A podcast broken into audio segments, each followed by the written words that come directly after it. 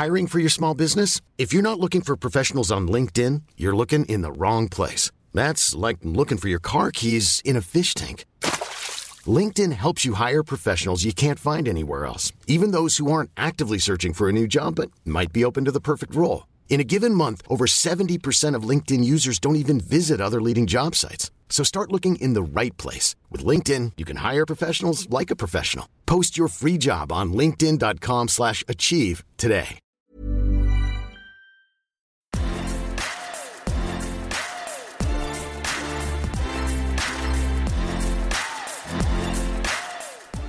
Bonjour à toutes et à tous, je m'appelle Barthélémy Fent et je suis ravi de vous accueillir pour cet épisode du podcast Extraterrien, le podcast qui interviewe des sportifs hors du commun. Le but de ce podcast est de vous partager leur parcours, leurs secrets et d'en apprendre beaucoup plus sur eux afin d'en tirer un maximum de conseils. Donc si vous aimez le sport, l'aventure, le développement personnel ou que vous aimez simplement vous inspirer de personnalités remarquables, alors ce podcast est fait pour vous. Dans cet épisode, j'accueille Maxime Beaumont. Maxime est kayakiste professionnel. Ce fut un épisode un peu particulier pour moi. En effet, je me suis rendu à Boulogne-sur-Mer à la rencontre de Maxime et nous avons fait cet épisode sur la plage en public. Maxime a une super personnalité et derrière ce sourire amical se cache un vrai champion avec un mental d'acier. Pourtant, comme il le dit, c'est le champion des vices, vice-champion olympique, vice-champion du monde, vice-champion d'Europe. J'ai souhaité comprendre comment à 37 ans, il avait toujours autant de force et de motivation pour aller chercher l'or olympique. Nous avons aussi abordé les problèmes qu'ont certains sportifs passionnés à se financer. Vous allez voir, c'est un épisode un peu particulier, tant Maxime se livre et nous explique ce qu'il y a en détail dans son sport. Juste avant de commencer, je vous rappelle qu'un exploit se fait toujours grâce à un excellent public. Donc je compte sur vous pour que le podcast entre dans la légende. Donc si vous aimez cet épisode, pensez à vous abonner d'abord, à en parler autour de vous ensuite, et enfin à lui mettre des étoiles sur Apple Podcast et iTunes. C'est vraiment ce qui m'aide le plus, notamment à faire connaître le podcast. D'ailleurs, voici le commentaire de la semaine. Salut, je viens d'écouter l'épisode avec Sébastien, l'amateur. C'était top, on voit qu'il vit sa passion et on le comprend. Tu devrais mettre en place des hors-séries avec des amateurs que tu interviews et des épisodes plus classiques avec les pros. Continue comme ça, c'est vraiment top. Eh bien, merci beaucoup à Tagatava pour ce super commentaire. D'ailleurs, pensez-vous aussi que je devrais faire plus d'épisodes avec des amateurs inspirants? Dites-le moi sur Instagram, sur le compte extraterrien.podcast. C'est aussi un endroit pour retrouver les coulisses du podcast et un excellent moyen pour me faire vos retours. Allez, je laisse place à mon invité du jour, Maxime Beaumont. Salut Maxime. Salut Barthélémy. Bah écoute, merci beaucoup de m'avoir euh, m'avoir accordé un petit peu de temps aujourd'hui. Euh, on est à Boulogne-sur-Mer, face à, face à la Manche. Euh, il fait, on est en plein soleil et euh, on est vraiment dans un cadre parfait. Donc, euh, merci pour cette petite aventure de m'avoir de m'avoir fait voyager jusqu'ici. Avec plaisir. Et mais en plus, là, c'est le premier officiellement que j'enregistre presque les pieds dans l'eau, tu vois. C'est vrai qu'on n'est pas loin, on est juste en face de la mer là. Mm. On se, ça me permet de me ressourcer tout en, tout en, te, tout en discutant avec toi. Ouais. Toi aussi, l'océan, c'est quelque chose qui te ressource? Bah oui, surtout quand on vient de Boulogne-sur-Mer, c'est quelque chose qui, qui fait partie du, de l'environnement. Donc euh, dès le plus jeune âge, j'ai été habitué. Et c'est d'ailleurs comme ça que j'ai commencé le kayak. Ouais. Et donc euh, oui, ça fait vraiment partie de, de moi. Ok. Bah, du coup, tu, tu mords un petit peu sur ma, ma première question avec laquelle j'ai l'habitude de, de commencer euh, les, les interviews. Euh, je te disais, ma, la question habituelle, c'est quel est ton premier souvenir de sport? Eh bien, mon premier souvenir de sport, c'est pas en kayak, mais mais euh, ça va être en, en équitation. Ok. Euh, J'étais assez petit, ma soeur faisait de l'équitation et moi je me cherchais un petit peu au niveau du, du sport. Et euh, par contre, ce qui était sûr, c'est que je voulais pratiquer du sport. Et du coup, je, bon, j'ai suivi un petit peu la, la grande sœur. Et, euh, et je me suis retrouvé euh, à faire de l'équitation. Et un des souvenirs marquants, c'est que euh, en fait, euh, j'attendais mon tour pour faire du saut, du saut, donc franchir des obstacles. Et, et je savais pas, mais mes parents me filmaient d'en haut. en haut du manège. Et pendant que je glissais tranquillement ma main dans la poche pour manger les sucres euh, réservés normalement à mon cheval, j'étais filmé et donc euh, c'est un des souvenirs que j'ai, c'est ça, c'est de manger donc les sucres qui étaient destinés aux chevaux. c'est marrant, c'est une belle première, première anecdote. Ouais. Et euh, ça t'arrivait souvent de piquer le goûter euh, du coup de tes chevaux ou de tes copains? Bah non, non, pour le coup non, mais euh, bon, là, là j'étais pris en flagrant délit donc je peux pas le nier. Mais non, c'est. non. Et t'en as fait combien de temps de l'équitation? J'en ai fait deux ans. Ok. Et après, tu t'es, tu t'es redirigé vers le kayak? Pas tout de suite. J'ai fait une petite étape au football. Et puis ensuite, et ensuite ouais, j'ai, commencé le kayak. C'était à quel âge à peu près? Vers les 9 ans. Ok. Un peu par hasard, on était justement ici, donc sur la plage de Boulogne-sur-Mer. Ouais. Moi, tous les étés, mes parents travaillaient, donc ma grand-mère m'emmenait sur la plage. Et puis, euh, puis bah, tu vois, elle n'est pas très très grande, donc euh, au bout d'un moment, ben, tu t'embêtes un petit peu. Et puis, euh, et puis en fait, il y a, y a un local qui est juste là, c'est l'extension du club de kayak. Ok. Et donc ma grand-mère m'a dit, bah tiens, regarde, il propose des sorties en kayak de mer, est-ce que ça te, ça te tente pour te changer un petit peu le quotidien? Et j'ai sauté sur l'occasion. Je me suis retrouvé au milieu de, au milieu de la mer. je me suis retourné, évidemment. non, mais. Euh, et puis bon, sur le moment, c'était pas un super souvenir, mais, mais en fait, ça m'a quand même plu. Je me suis bien amusé. Et puis, euh, et puis en fait, euh, la mère d'un copain était prof de PS. Donc, elle avait l'habitude de travailler avec le, le, club. Et puis, bah, donc, à la rentrée de septembre, elle nous a dit aux copains et moi bah, si tu veux, tu peux moi, je vais inscrire mon fils au, club de kayak. Est-ce que ça te dit de venir avec lui? Comme ça, vous serez deux, vous pourrez vous marrer. Et donc, j'ai dit, bah oui, oui, complètement. J'ai signé. Et puis, euh, et puis, je suis tombé sur un club avec une très bonne ambiance, une, ambiance très familiale. Et ça m'a plu tout de suite. Et, et, voilà, 28 ans plus tard, je suis au micro avec toi euh, à, en parler. génial, génial. Et euh, ouais, tu, tu, parles, tu, tu, parles du club de Boulogne dans lequel il y a une super ambiance. Tu peux nous décrire un petit peu Qu'est-ce qui t'a qu'est-ce qui t'a plu dans cette ambiance-là? Bah, En fait, on était un bon groupe de, de jeunes euh, dans un premier temps. Donc, il y avait euh, bah, y a le côté un peu euh, aquatique. C'est un, sport qu'on fait pas, à pas trop à l'école, qu'on fait pas trop avec ses parents, ou en tout cas rarement. Je veux dire, c'est pas aussi simple à mettre en place que, que jouer au foot dans une prairie ou ce genre de choses. Donc, il y a le côté un peu original du, du truc. Euh, tu rajoutes à ça une bande de copains qui s'amusent et qui peuvent euh, faire un petit peu comme les Indiens. Euh, tu vois, on était jeunes, on avait 9 ans, donc c'est tout de suite ça met ça met un côté sympathique et, et en plus de ça, bah, je suis tombé sur des cadres au, niveau du club qui, qui, étaient très pédagogues, très sympathiques et qui ont su justement créer une bonne ambiance au, milieu de ce groupe et au milieu de, de cette activité. Ok, c'est marrant parce que j'ai l'impression qu'il y a quelque chose avec les sports d'eau, parce que euh, Jérémy Azou, que j'ai eu sur ce podcast, euh, lui, du coup, en aviron, euh, m'a tout de suite parlé de, l'ambiance des, clubs et des équipes. Et, aujourd'hui, c'est vraiment quelque chose qui m'a marqué dans cet épisode. Et tu vois, toi, t'en parles aussi, donc je pense qu'il y a peut-être des similarités, ou en tout cas dans, les mentalités et dans les, ambiances. Bah, je pense que c'est vraiment quelque chose d'important. Et, et c'est vrai qu'au début, quand on commence un sport, on on le fait pas forcément parce qu'on est euh, euh, grand passionné de ce sport, parce qu'au final on le découvre. Et donc euh, ce qui va nous accrocher, c'est dans un premier temps, je pense que c'est l'ambiance. Ouais, les copains et, Exactement, et, les gens, les gens aussi qui t'apprennent ce sport-là, quoi. C'est sûr que c'est hyper important. Ouais.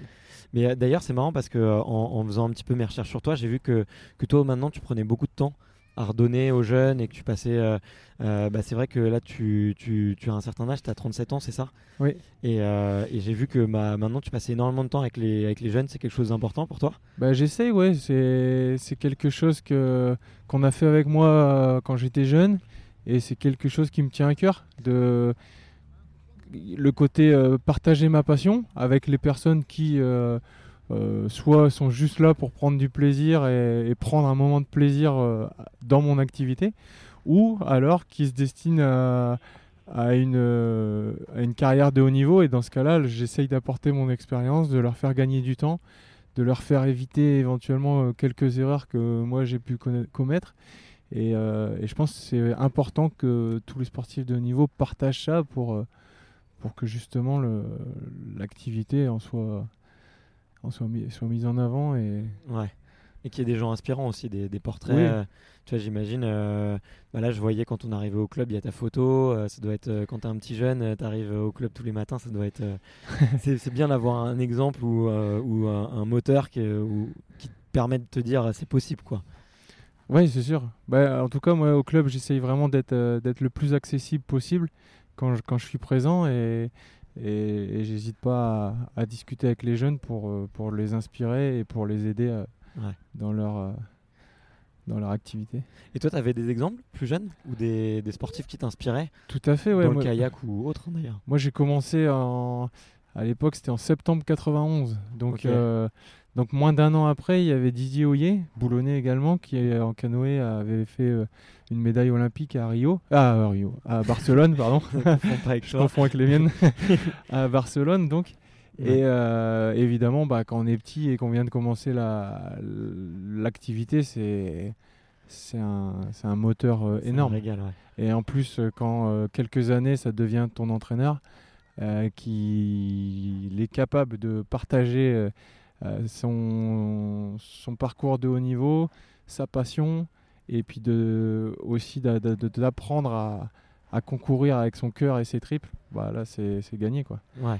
Derrière, ça donne. euh, on a eu une génération entraînée par Didier euh, qui a fait euh, beaucoup de, de médaillés nationaux et internationaux.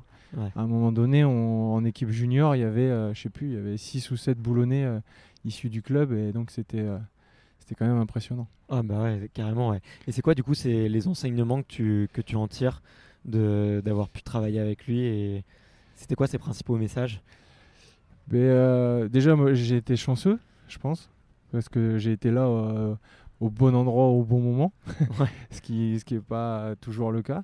Mais et puis, euh, bah, je pense qu'il a su vraiment véhiculer des, des valeurs, des valeurs de sportif telles que fair play, dépassement de soi, vraiment des bonnes valeurs, mais euh, sans jamais les, les imposer. C'est-à-dire que qu'à aucun moment il m'a obligé à faire de la compétition.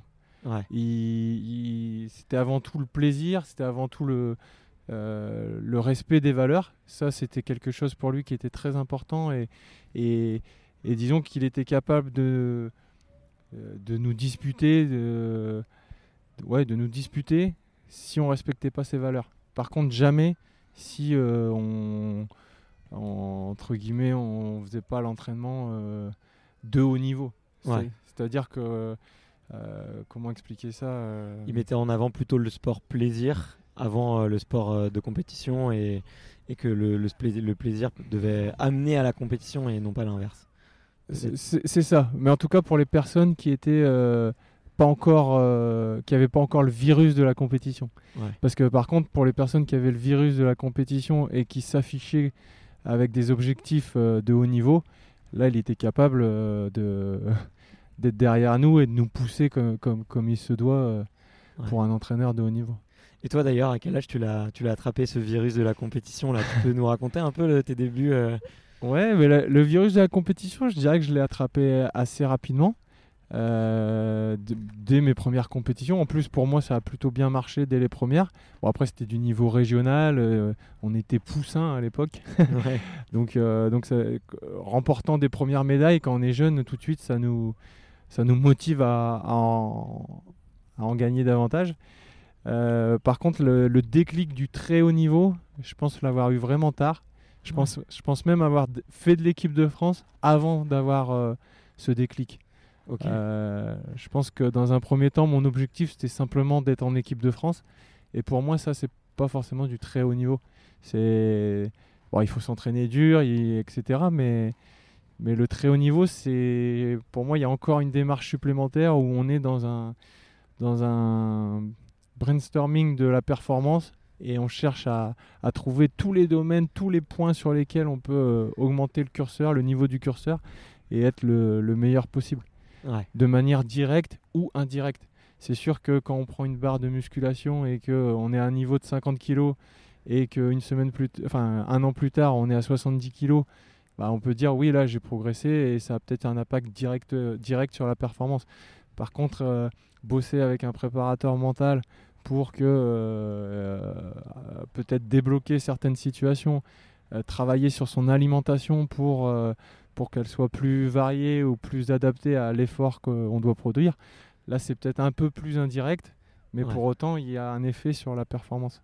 Ok, donc toi, tu, tu penses que enfin le le déclic du haut niveau, tu l'as eu en, quand tu t'es rendu compte un petit peu de l'entraînement invisible et de tout ce qui était à côté de l'entraînement. C'est ça. Et, et, ce qui est marrant, pour l'anecdote, c'est que je me suis blessé. C'est quand je me suis blessé que je m'en suis rendu compte. Ok. Parce que, euh, en fait, je me suis blessé en 2009. Euh, une fracture de. Bah, d'ailleurs, c'est marrant, c'était également sur cette plage. Ok. En fait, je faisais un sport collectif sur, euh, sur la plage, un 2 janvier. Donc, je déconseille le, le sable, le sable qui paraît mou il est pas mou, il est très dur parce qu'il est gelé. Et en fait, euh, lors d'un accrochage, je suis tombé sur le coude et je me suis fracturé le, coude. Donc pour un kayakiste, hmm. c'est compliqué. mais, euh, mais en fait, derrière, donc physiquement, je pouvais rien faire. J'ai dû euh, ronger mon frein pendant 2-3 mois, le temps que ça, se ça se solidifie. Et du coup, je me suis dit, mais tiens, je peux rien faire physiquement. Qu'est-ce que je peux faire d'autre? Et puis bon, j'ai eu des occasions de travailler avec un préparateur mental, j'ai eu l'occasion de, voir également, euh, de, de, travailler aussi sur la nutrition. Je, prends ces deux exemples-là parce qu'ils correspondent à tous les sports, je pense. Mais, euh, mais voilà, c'est là où, ça, où ma curiosité en fait dans la démarche de, haut niveau a commencé à, à naître. Et puis après, bah, ça a été un, cercle vicieux parce que on commence par, euh, par justement réfléchir à, à ces premiers points et puis ça en entraîne d'autres une fois qu'on a, qu'on a réglé ça, on dit bah tiens, est-ce que je peux régler encore plus? Et puis euh, tiens, j'ai fait ça dans ce secteur-là, mais est-ce qu'il n'y a pas un autre secteur où je peux euh, Et puis bah c'est, exponentiel. Du coup, ça c'est ouais, en, 2009 quoi. Tu te dis que tu as eu euh, ton, ton, début du déclic. Tu avais déjà quelques titres, non Il me semblait? bah 2009, au niveau international, j'ai qu'une médaille en moins de 23 ans. je suis médaillé de bronze au championnat d'Europe moins de 23 ans. Mais, euh, mais en mono, je, en monoplace, j'ai pas de titre. Enfin, j'ai des médailles au niveau national, mais je suis pas, je suis pas un des meilleurs Français. Je flirte avec l'équipe de France depuis à ce moment-là 2003, mais euh, plutôt le premier, enfin le dernier prix ou ce genre de choses. Et 2010, là, il y a vraiment donc un, un déclic qui se fait. Et là, je suis finaliste euh, mondial en monoplace. 2011, je suis quatrième mondial, j'ouvre un quota olympique. 2012, je suis au jeu à quatrième des Jeux. Et puis bah, après, 2015, euh, après 2012, c'est c'est un cran au-dessus encore. Donc, euh, ouais, c'est à partir de là vraiment où je suis rentré dans une démarche de très haut niveau. Ok, d'accord. Ouais. Et euh, bah, tu as parlé un petit peu d'un virus et, d'un cercle. Euh, bon, tu as dit vicieux, moi j'aurais dit vertueux. mais c'était quoi un petit peu tes, du coup, les, les points sur lesquels tu as énormément travaillé et qu'est-ce qui qu'est-ce qui t'ont permis de, de, de, franchir un peu la, la dernière marche, on va dire, jusqu'aux jusqu'au aux premières places quoi? Alors bah justement, la dernière marche jusqu'à la première place, elle n'est pas encore franchie, puisque c'est mon objectif. Moi, je suis mm. un petit peu le, roi des vices, puisque mm. je suis vice-champion d'Europe, vice-champion du monde, vice-champion olympique. Mais, euh, mais en tout cas, pour arriver jusque-là, euh, bah, c'est un peu cette, cette technique-là, la technique du brainstorming, euh, à me dire, apprendre un secteur de, de, de, la performance et me dire, mais voilà, qu'est-ce que je peux améliorer dans ce domaine-là? Euh, donc si je prends, euh, je sais pas, si je prends le, le, physique, bah, par exemple déjà, c'est qu'est-ce que c'est que ma discipline? Donc, euh, est-ce qu'on peut se... Parce que jusqu'ici, on se spécialisait pas trop.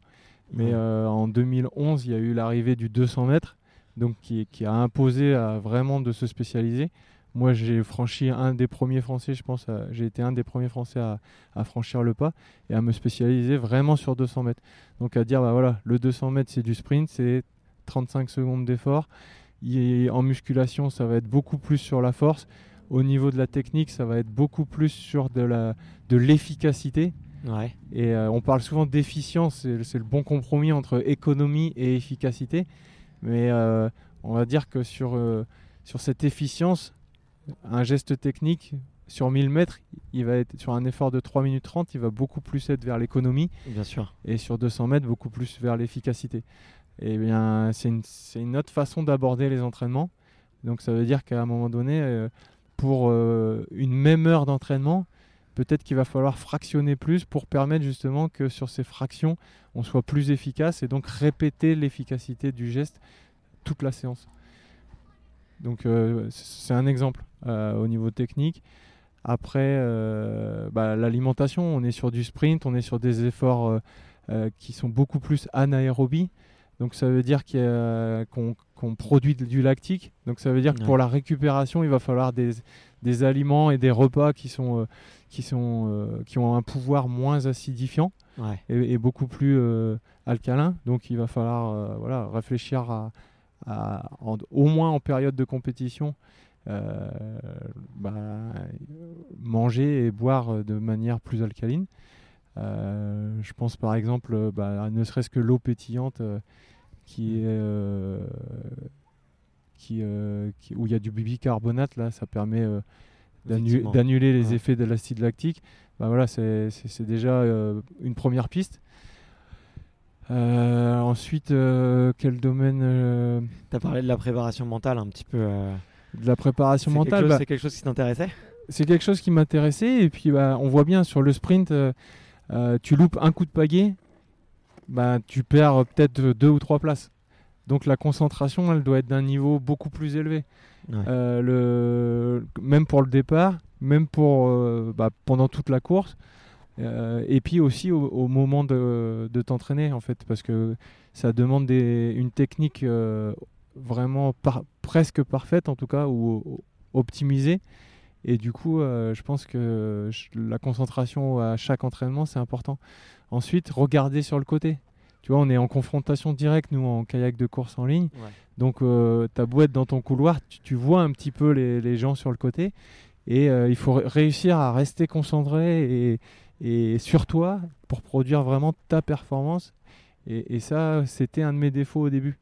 De regarder un petit peu les autres et de pas te concentrer sur toi. C'est ça.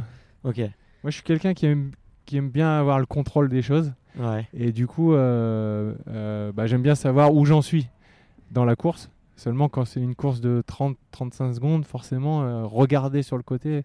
Tu perds du temps. Tu perds du temps, ça te désorganise, ça te décoordonne. Il faut savoir quand même qu'on est sur des cadences euh, avoisinant les 160 coups minutes. Donc ça fait 2 à 3 coups par seconde. Donc évidemment, si à un moment donné tu tournes la tête et que tu te déconcentres de ce que tu fais, ça peut vite euh, dérégler la machine. Ouais. Mais c'est vrai qu'en plus, euh, bah, pour les gens qui voient pas exactement, mais c'est comme un sprint sur un petit bateau avec une rame et ça va mais tellement vite. Et toi, tu disais ouais, entre 2 et 3 coups par seconde, c'est ça? Ouais, au niveau de la cadence, ouais. Ah ouais, donc c'est ça va à une vitesse euh, incroyable quoi. Ouais ouais. on, bah, le, le, bateau en lui-même, il va pas très vite, mais bon, on est quand même sur des vitesses euh, autour de 22-23 km/h. Ouais, c'est pas rien, ouais. Vu la résistance que le bateau euh, a sur l'eau, oui, c'est quand même quelque chose de de costaud. ouais, ouais, c'est clair. Et, et, du coup, attends, est-ce que tu peux me rappeler, et surtout pour les auditeurs, la différence entre le canoë et le kayak? Et aussi la différence entre le K1 et le K2 parce que moi du coup j'ai fait une petite recherche mais euh, comme ça les, les, auditeurs pourront bien se situer et pourront rapidement euh, oh. un peu comprendre euh, ok c'est très simple. Le canoë c'est à genoux et on pagaie que d'un côté. Si vous voulez avoir une image chez les indiens. Les kayaks c'est assis et on pagaie des deux côtés. Et c'est pour avoir une image les esquimaux. Ok. Ça cible bien généralement. Et alors après c'est simple euh, les abréviations. Le kayak, ça commence par un K, donc c'est le K. Et après, le 1, 2 ou 4, c'est le nombre de places qu'il y a dans le bateau. Donc K1 égale kayak monoplace, K4 égale kayak 4 places. Et après, pour le canoë, bah, un C1 ou un C4, c'est un canoë monoplace ou un canoë 4. Ever catch yourself eating the same flavorless dinner days in a row? Dreaming of something better? Well, HelloFresh is your guilt-free dream come true, baby. It's me, Kiki Palmer. Let's wake up those taste buds with hot, juicy pecan-crusted chicken or garlic butter shrimp scampi. Mm. Hello Fresh. Stop dreaming of all the delicious possibilities and dig in at HelloFresh.com. Let's get this dinner party started.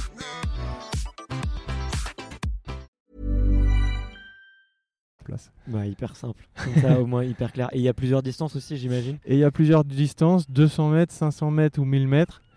Alors par contre aux Jeux Olympiques euh, c'est assez particulier, les distances sont pas les mêmes dans chaque catégorie et, dans- et pour chaque genre. Mais euh, en, en ce qui me concerne, il y a du monoplace 200 mètres, du 4 places 500 mètres et après du monoplace et du biplace 1000 mètres. Ok, ok, d'accord. Bon bah au moins, au moins c'est hyper clair et euh, c'est clair pour tout le monde. Et de toute façon en plus, euh, enfin moi je recommande vraiment les auditeurs à aller regarder un petit peu euh, une course. ça peut être la tienne à Rio par exemple où, où du coup tu termines deuxième. On va, on va raconter juste après. Euh, mais c'est hyper impressionnant, ça va super vite et euh, jusqu'à la dernière seconde ça se joue quoi. Donc c'est Ouais. vraiment passionnant. ouais. Et euh, tout à l'heure ouais tu disais que que, que bah, t'étais un petit peu le le l'habitué aux deuxième place. Et, Ouais. euh, et comment, euh, comment est-ce que tu as réussi à, à garder euh, autant de motivation et autant de, autant de force? Tu vois, je veux dire, pour faire une carrière aussi longue, il faut quand même avoir des ressources mentales qui sont, qui sont, qui sont, qui sont importantes. Quoi. Ouais, bah, Il y en a plein qui auraient je pu décourager. Je suis de nature un peu tenace. Ça se voit. Mais, euh, mais en fait, euh, euh, j'ai toujours eu l'objectif lointain d'être champion olympique. Ouais. Ça, ça a toujours euh, euh, résonné en moi, mais, mais j'ai toujours réussi à, à me donner des objectifs plus proches, plus, plus à court terme, euh, chaque année. Et, et j'ai la chance d'avoir, euh, tout au long de ma carrière, progressé d'année en année. Parfois pas beaucoup, ou parfois peut-être pas sur le temps de course, mais dans un autre domaine. Je te parlais tout à l'heure de, de- d'essayer de, de- d'augmenter les curseurs dans tous les domaines. Bah, Il y a des années où tu stagnes dans tous les, dans tous les domaines sauf un. Et- Ouais. Et, et- et par contre, dans celui-là, tu as progressé. Et voilà, moi, je me suis plus attardé sur ça, sur cette progression, que euh, à me dire euh, j'ai stagné dans les autres. Et du coup, en fait, ben, d'année en année, j'ai toujours trouvé un côté positif, une progression, et ce qui m'a permis d'être, euh, euh, bah, de garder la motivation pour, pour arriver jusqu'à ce niveau-là. Ok. Et c'est à quel moment du coup que tu as commencé à sérieusement à penser aux Jeux Olympiques? Euh, bah, en fait, ça a été. euh, Ça a été pour Londres, j'imagine, mais euh, Non, c'était avant, c'était à Pékin en fait. Ok. Euh, ça a été en 2008. En 2008, quand j'ai disputé ma première, euh, ma- mon premier championnat euh, d'Europe sur un bateau olympique, qui- où il y avait une qualification olympique. ok. En gros, ça correspondait au rattrapage continental. Donc l'année olympique, il y a- y, des- il y a des places qui sont redonnées euh, euh, sur un, par continent. Euh, et donc euh, là, c'était euh, le cas. Et donc j'ai participé, participé à, à cette compétition. J'étais pas loin d'y arriver. On était les deuxièmes euh, euh, premiers pas pris pour aller aux Jeux de Pékin. Et en fait, euh, du coup, euh, du coup, c'est là où je me suis dit, mais en fait, c'est possible. Je suis pas si loin que ça. Et, euh, et pourtant, ça faisait déjà six ans que j'étais en, en équipe de France. Mais euh, voilà, j'avais pas forcément encore euh, vraiment eu la lumière. Donc en 2008, je me suis dit, tiens, les- je suis pas loin, c'est les jeux, etc. Euh, 7 ou 8 mois plus tard, je me blesse euh, La avec, avec le coude. Donc en fait, ça s'est arrivé un petit peu au, tout au même moment. Quoi. Ouais. Et derrière, par contre, euh, pouf, euh, ça revient. Et, et 2010, 2011, 2012, je, fais des perfs qui me permettent d'aller au jeu et, Ouais. et d'y performer. Après, par contre, je suis arrivé à Londres en 2012. euh, euh, J'avais essayé d'anticiper pas mal de choses en me disant euh, tiens, les jeux, tout le monde en parle comme étant merveilleux, extraordinaire, quelque chose de qui, qui est, qui est hors norme.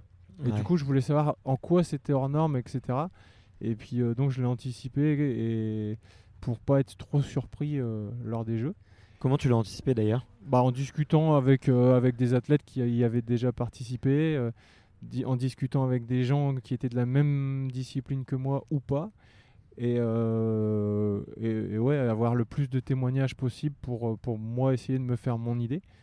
Et ça m'a permis d'arriver là-bas et de ne et de pas être trop surpris.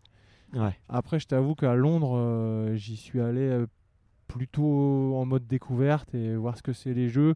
J'avais envie d'y performer, je faisais tout pour y performer, mais, mais je pensais pas du tout à une médaille olympique et à ce moment-là. Ok. Donc euh, en terminant quatrième à 3 centièmes de la médaille olympique, c'est sûr que là, j'ai commencé, Ça à... réveille quelque chose. ouais. j'ai commencé à y penser et j'ai à peine passé la ligne que je me suis dit non, mais là, là je vais y retourner et cette fois-ci, euh, ce sera pour, euh, pour vraiment y performer. Mais c'est marrant, c'est marrant ce que tu dis parce qu'il y a, enfin, il y a deux informations, je trouve, qui sont vraiment euh, hyper précieuses. C'est que bah, tu voulais pas être surpris, du coup, tu es allé rencontrer le maximum de gens. Et ça, je pense que c'est une, euh, c'est vraiment une, belle leçon, en, finalement, tu vois, de, d'essayer de, d'anticiper les choses en, en allant rencontrer des gens. Là, sur le, sur le podcast, il y a un épisode qui sort bientôt avec Stéphanie Giquel qui a traversé l'Antarctique. Et euh, elle, elle disait, bah, dans mon entretien, la meilleure préparation qu'elle a eue, finalement, c'était en rencontrant tous les, toutes les personnes qui avaient déjà rencontré, euh, qui avaient déjà traversé l'Antarctique et, et que c'était euh, le meilleur, euh, la meilleure chose qui lui soit arrivée. Donc finalement, je trouve aller côtoyer des gens qui ont déjà fait ce que tu veux faire, c'est quand même quelque chose qui t'apporte vraiment beaucoup, quoi. Bah oui, oui. Et Mm. tout à l'heure, on parlait de, de, l'expérience que j'ai- j'aimais partager avec les plus jeunes. Je pense qu'on est un peu là-dedans euh, également, en fait. Ceux, qui se destinent à faire du haut niveau, j'ai envie de leur apporter ça euh, et de, leur, euh, bah, de les aider justement à, à aller chercher le- leur rêve olympique. Ouais, bah, ce serait super, hein, on compte sur toi alors pour, euh, pour, de- pour les prochains. Bah, déjà, euh, comment est-ce que tu te prépares là pour, euh, pour 2020 J'ai vu que tu avais eu ta, du coup, ta place en juillet, c'est ça? Euh, tout à fait. euh, non, non, non. J'ai Euh, eu ma ou en place juin il y a trois jours là. Ah, il y a trois jours Ouais, je rentre des. Bah, en fait, là, je rentre de Mulhouse parce que j'étais Ouais. avec les jeunes euh, justement pour encore partager avec eux euh, Ok. euh, mon expérience. Et juste avant, j'étais au championnat du monde et c'est là que ça s'est disputé. D'accord, je croyais que c'était joué aux Jeux européens euh, Ah, non, de non. juillet. Non, ok. non, il n'y avait pas de- d'accès euh, pour nous aux Jeux D'accord. européens. Tout était sur les championnats du monde. Et donc, euh, donc je termine quatrième là euh, lors des, des Ouais, derniers championnats du monde. Et c'était les cinq premiers pour euh, qui pouvaient prétendre aux Jeux euh, à l'issue de ces mondiaux. Donc euh, c'était chaud, c'était juste. Ouais. Mais, euh, Mais j'ai vu quoi, il y avait, y des, des petites choses sur lesquelles tu avais envie de te, encore de te caler, peut-être sur ton Bah. départ notamment. et... Parce que toi, ton, ta grosse force, c'est sur- c'est surtout les, les 50 derniers mètres, c'est ça? Ouais, tout à fait. Et là, justement, le départ, il n'est pas si mauvais que ça. Mais Ouais. en tout cas, euh, là, pour le coup, il n'était pas assez bon.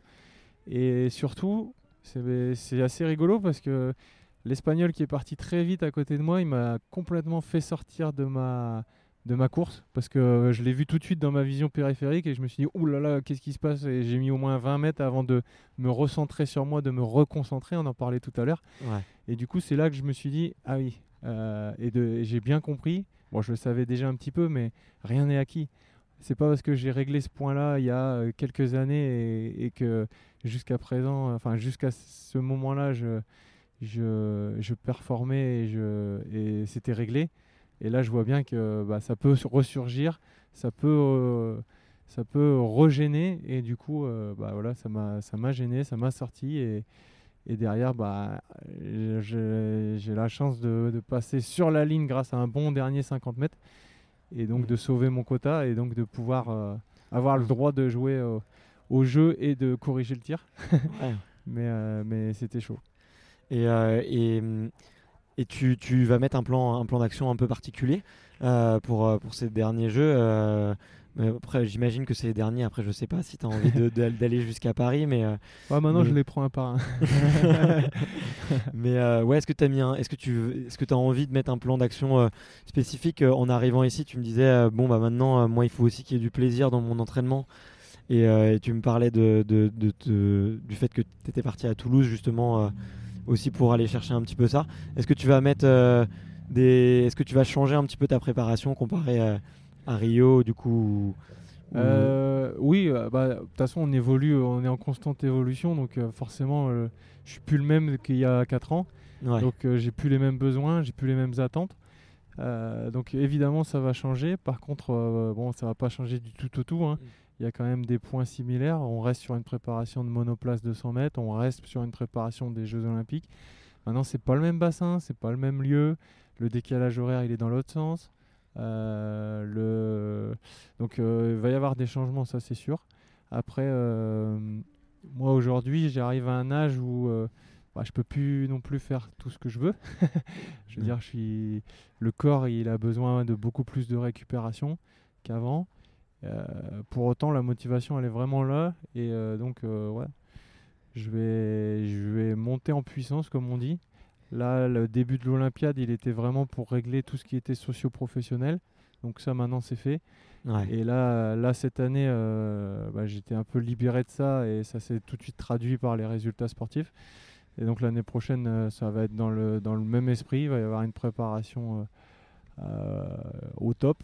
Avec, là, j'ai pas encore fait, parce que comme je te dis, j'ai fini ma saison il y a trois jours, donc j'ai pas encore fait vraiment le bilan Ouais. de, de la saison.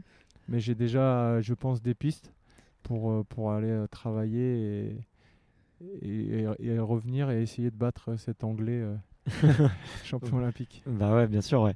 Tu te souviens un petit peu de, de la course du coup que tu fais en finale euh, à Rio? Oui, Tu t'en souviens bien? Oui, oui. Tu peux nous la raconter un petit peu euh, J'aime bien visualiser. un Eh petit- bien, je suis, alors, je suis au milieu du bassin, je dois être Lindo 4 ou 5. Ouais, en plein milieu, ouais. Il y a un petit vent de face.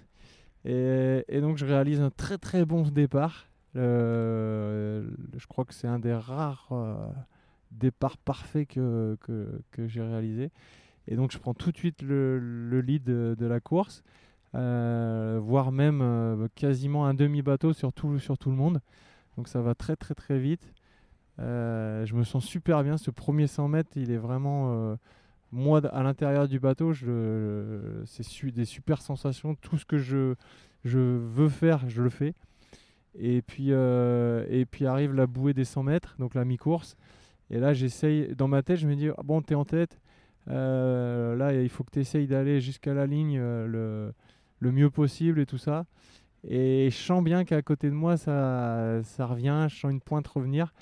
Mais j'ai beau essayer tout ce que je veux, ça, ça revient de- à côté de moi. Et du coup, euh, bah, il me passe juste avant la ligne, je crois. Et, et pour euh, un dixième de seconde, donc il devient champion olympique. Mais euh, le- la joie, elle était quand même là? Bah, sur le moment, quand je passe la ligne, non, la joie, elle n'est pas là parce que j'étais venu vraiment pour performer et être champion olympique. Euh, J'avais vraiment ça à cœur. Donc je suis déçu. Et puis, euh, et puis en fait, assez rapidement, euh, le fait de partager avec le, le public, la famille, les proches, euh, tout le staff, l'équipe de France, et ben, et ben l'argent, il se transforme en or en fait. Et, et ça fait vraiment un truc, euh, un truc agréable. Et, et là, je suis, là, je commence à avoir des sensations positives où, et je suis vraiment content Ouais. à partir de, on va dire au moment du podium. Mais c'est marrant parce que tu vois, j'avais regardé le, la remise des médailles et t'as l'air plus heureux que le premier. t'as plus le sourire. euh, Enfin, en tout cas, euh, si je devais en choisir un euh, à qui j'avais envie de faire une interview, c'était toi, quoi, parce que t'as as, l'air heureux, content euh, sur, le, saut- sur le podium. Donc, euh, Mais Ouais. ouais, ouais, mais c'est c'est au moment du podium où c'est arrivé en fait, ouais. où l'euphorie était arrivée, ouais. Ok. Et c'est dommage que tu n'étais pas là parce qu'il y avait une conférence internationale et j'ai eu zéro question. C'est vrai Ouais. Comment ça C'était C'est qui C'était pour l'autre? Euh, bah, le premier ou Ouais. les deux troisièmes parce que la, la particularité de la course c'est qu'il y avait Et eu un ex aequo sur la troisième place et donc euh, les journalistes ça les intéressait de, de parler de ça aussi. Ok, d'accord. Bon, bah, tu vois, la prochaine fois, tu, on, on réserve ma place pour Tokyo. tu euh, fais je- quoi ouais, de je- le, le 6 août? Je- De toute façon, là, j'ai prévu. euh, je, je vais sûrement, je vais sûrement y être et, D'accord. et je vais essayer de me, me déplacer là-bas. euh, franchement, j'ai jamais, j'ai jamais encore vécu des, des jeux euh, en, en, bah, en tout cas sur place, en étant sur place. Alors le fait que ce soit à Paris. euh, Effectivement, mais bon, je me dis c'est dans longtemps, je suis beaucoup trop impatient et Tokyo c'est une super ville, donc euh, je pense que ça va être, je pense que ça va être hors norme en fait. Donc déjà euh, pour Rio, je m'en voulais un petit peu de ne pas avoir fait ce rêve-là, donc euh, là je le, je vais pas le louper une deuxième fois, c'est vraiment ma passion, donc euh, aller voir des, des sportifs, aller voir cette ambiance-là, c'est vraiment quelque chose qui me tient, donc euh, j'irai, euh, j'irai, donc tu peux, tu peux compter sur moi. Ça marche, tu seras bien accueilli en tout cas. Ok, ça roule. Et euh, et t'as senti que quelque chose avait, avait changé un peu après dans le dans le regard des gens ou, ou Après dans la le- médaille? Ouais, après euh, après cette course là. Euh, ah oui, ça c'est sûr. Ça c'est sûr. euh, en plus, j'ai vécu les deux. Donc, j'ai vécu ma quatrième place à, à Londres et ma deuxième place à Rio. Autant Londres, je suis rentré, j'étais, on va dire, anonyme. Autant euh, une- avec une médaille d'argent, ça change énormément les choses. Ouais. Et, euh, et euh, oui, ça a changé des choses. on va dire, ça a ouvert des portes. Et ça m'a permis surtout de, de, de trouver des partenaires Ouais. des partenaires privés et, et publics qui, bah, qui m'accompagnent dans mon, dans mon projet maintenant de Tokyo et, et qui me permettent d'être dans des très très très bonnes conditions pour, pour aller chercher cette médaille d'or. Ok, tu peux nous dire rapidement un peu comment, comment est-ce qu'ils t'aident euh, de manière assez concrète ou euh, est-ce que c'est un petit peu public ou euh, au contraire ça reste d'ordre plus privé et plus secret? Ah non, non, bah, c'est assez simple en fait. hein. C'est, c'est, il y a- il y a- moi, mes partenaires aujourd'hui, ils mettent de, de deux manières. C'est soit, ils, par rapport à justement mon brainstorming euh, autour de la performance, bah, ils peuvent y contribuer à, à- à améliorer ma perf. Je te donne un exemple. Si euh, dans ma récupération, euh, euh, j'ai besoin de, de manchons de compression, par exemple, Ouais. ce genre de choses de, de récup, ou même un accompagnement diète pour améliorer ma, ma nutrition. Et ben le- voilà, un- deux, deux de mes partenaires, c'est l'un fait des produits de, de compression et de récupération, et l'autre est euh, diététicienne du sport et donc euh, me fait un suivi, euh, euh, m'offre un suivi diététique. Donc ça c'est la première façon, un peu en- en nature. Ouais. Et puis, et puis la deuxième façon, c'est de manière financière et qui me permet de, bah, de financer mes stages, de financer, euh, d'inviter par exemple euh, des kinés sur les stages pour me permettre d'avoir une meilleure récupération euh, lors de, lors de l'action, euh, achat de matériel, ce genre de choses. Ok, ok. Mais je, demande, je suis toujours un peu curieux parce que bah là, quand j'avais rencontré Vincent Defrane, il m'avait appris que l'armée permettait des contrats euh, et du coup, lui, officiellement, il était militaire durant sa carrière. Ouais. Euh, qu'il y avait ça aussi avec la douane, que la gendarmerie faisait ça. Alors tu fais bien de le dire parce que j'ai failli me faire taper sur les doigts. Non, ben, moi en fait j'ai la même chose mais avec le ministère des Sports. D'accord. Donc le ministère des Sports m'embauche. Là en plus j'ai bah, j'ai eu le concours donc maintenant je suis titulaire. Mais euh, et en fait je suis placé auprès de l'Institut national du sport, de l'expertise et de la performance, l'INSEP. Ouais, ouais. Et, euh, et donc voilà, en gros euh, je, je suis agent du ministère mais je travaille à l'INSEP.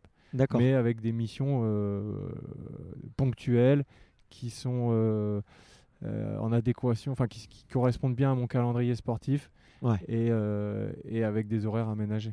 Ok, d'accord. Et c'est quel type de mission, par curiosité? Là, c'est sur de la formation de cadre. D'accord. Ouais. Formation de cadre et un petit peu aussi bah, sur les jeunes, euh, sur les jeunes athlètes, euh, partage d'expérience, euh, ce genre de choses. Ok, d'accord. Bon, bah, c'est bien de les avoir cités, en tout cas, et de pas les avoir oubliés, parce que. Ouais. Mais, mais tu vois, c'est un point que, qui revient souvent euh, avec des gens avec qui je discute et qui pensent que être athlète de haut niveau, derrière, euh, tout est simple au niveau euh, financier et tout. Et c'est pas ça du tout. non, non, bah, Alors, au, au final, tout le monde s'en sort, mais, mais, Mais il faut quand même travailler pour, pour avoir des quand partenaires. même, pas toujours. Ouais. Je veux dire, Ça n'a pas toujours été facile pour toi co- bah, comme tu as dit, hein, les, les gens, ils ont l'image souvent de, bah, du football ou de ce genre de choses. Ouais. Dans des sports plus confidentiels comme, le, comme les nôtres, euh, c'est beaucoup plus compliqué. Ouais. Tu vois, moi-même, moi-même aujourd'hui, euh, je te parlais que j'ai, des partenaires et tout ça. Pour autant, ma saison, elle n'est pas à 100% financée par mes partenaires. Ouais. J'ai un investissement euh, personnel. Donc, donc ça montre bien que voilà, c'est on- non, on n'est pas, euh, on gagne pas de l'argent à faire du sport de haut niveau. Ouais, bah ouais, exactement. Bah, tu vois, bah, tu fais bien de le dire et c'est bien que tu brises la, la glace un petit peu dessus. Moi, c'est aussi ma mission à travers ce podcast, tu vois, c'est aussi de mettre en lumière, euh, bah, effectivement, des, des, des sports un petit peu moins médiatisés, d'aller, d'aller chercher un petit peu ça, de montrer que c'est possible et, euh, et effectivement de, bah, d'essayer de, bah, de, de mettre un petit peu en lumière, euh, voilà, des, des gens qui le méritent comme toi. Donc, euh, Merci. de le dire en tout cas et merci d'avoir pris un petit peu de, de temps pour, Bah, euh, pour l'évoquer. Ben, avec plaisir. Bah, après, pour, euh, tu disais, est-ce que tout le monde s'en sort? Je, je pense qu'il y a des, des gens dans l'équipe là de kayak qui, qui sont en réelle difficulté. Je pense là, j'ai un ami là qui est médaillé de bronze à ses derniers championnats du monde, donc qui a ouvert le quota olympique, etc. Et qui est au chômage et qui est en galère. Donc euh, il y a des difficultés. Moi, avant d'avoir bénéficié de cette, euh, cette convention d'insertion professionnelle, comme on dit, euh, et ben, en fait, je m'entraînais à 6h du matin, entre midi et 2, et le soir à 18h. Ouais. Donc parfois, euh, on voyait encore de la lumière au club à 22h. et ben, c'était moi qui. Voilà, c'est. Mais bon, Mais ça vrai- forge le mental. Et Ouais. après, quand on est dans des bonnes conditions, comme aujourd'hui je le suis, il n'y a plus rien qui peut vous arrêter en fait. Ouais, bah exactement. ouais. Et donc, c'est, quand tu sais d'où tu viens, ça le fait bien. Ouais, c'est cool. Bah, ouais, je, je reviens sur Jérémy, mais il me racontait la même chose. Lui, il était kiné. Mm. Il s'entraînait voilà, à 6h du matin, il était dans l'eau. euh, le midi, euh, la muscu. Et le soir, euh, une dernière petite séance. Quoi. Donc, et c'était des journées de dingue. Quoi. Donc, Bah, c'est c'est aussi un paramètre à, prendre en compte qui, est, qui est pas négligeable. Quoi. Franchement, pour, pour pouvoir récupérer. Mais, euh, mais en tout cas, euh, merci beaucoup de nous avoir, euh, nous avoir raconté tout ça. J'ai vraiment passé beaucoup de, beaucoup, beaucoup de plaisir à avoir eu cette petite échange avec toi. Où est-ce que, où est-ce qu'on peut rediriger un peu les, auditeurs qui te connaissent pas et qui sont curieux de, de savoir ce que tu fais Comment est-ce qu'on peut les, les, leur montrer ton travail et, leur demander de te suivre? Eh bien, moi, j'ai une page, j'ai une page Facebook, j'ai une page Instagram sur laquelle bah, j'essaye de publier régulièrement pour euh, pour euh, et transmettre euh, mon actualité et transmettre un petit peu les petits les petits plus de notre sport Ouais. et, et voilà.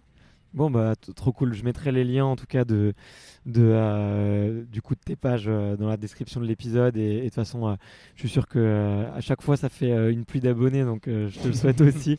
Merci. Et bah comme je te le disais, et je termine toutes les interviews par par une question que j'aime bien. c'est mon petit défi.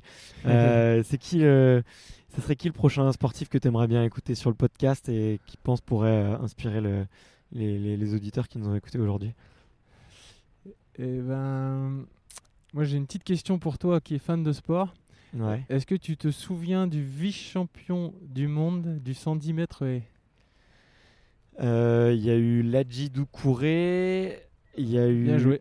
Ladji Doucouré? Ouais. Allez. Non, moi, je suis. Ça, c'est vraiment un sportif qui m'a inspiré. Bon, aujourd'hui, il est plus en activité. Ouais. Enfin, il fait beaucoup d'activités, mais plus, euh, plus le 110 mètres haies. Mais euh, c'est quelqu'un qui, qui, qui m'a inspiré étant plus jeune, et notamment sur une course où en fait euh, il, a, il était parti pour, euh, pour faire vice-champion du monde, parce que bon, le premier avait pris un peu trop d'avance. Et à un moment donné, sur la dernière haie, il tente le tout pour le tout et il tombe, et il termine 7 ou 8ème. Et il est interviewé derrière par le journaliste, et le journaliste lui dit Mais, mais pourquoi avoir pris autant de risques pour, alors que vous l'assuriez, vous étiez vice-champion du monde? Et lui, il a répondu tout simplement Bah ouais, mais moi, je suis pas là pour être vice-champion du monde. Moi, je voulais être champion du monde et je suis là pour gagner la course. Et, et donc, j'ai tout tenté. Et ça, ça m'a. Ça, c'est quelque chose que j'ai vraiment trouvé bien en fait et qui m'a inspiré sur, ma, sur mes dernières années là, de, de carrière. Donc, j'aimerais bien voir un petit peu son. Son point de vue là-dessus Ouais. Ok. Bah, c'est un mec euh, en plus adorable. Donc, euh, Ouais, mais je me souviens de lui, ouais, il était euh, super souriant, il parlait, il parlait d'une manière très inspirante et tout, donc euh, avec grand plaisir. Bah, c'est- c'est avec grand plaisir que je vais le contacter et essayer de l'interviewer alors. super. Bon bah merci beaucoup Maxime. Bah, merci à toi, Barthélémy. Salut. À bientôt. Salut. Merci beaucoup d'avoir écouté cet épisode jusqu'ici. D'ailleurs, si vous êtes encore là, c'est sûrement que l'épisode vous a plu. Alors n'hésitez pas à en parler autour de vous et à lui mettre une étoile sur Apple Podcast. C'est ce qui m'aide le plus. Je vous mets comme d'habitude toutes les références dans la description et je vous dis à la semaine prochaine. Ciao.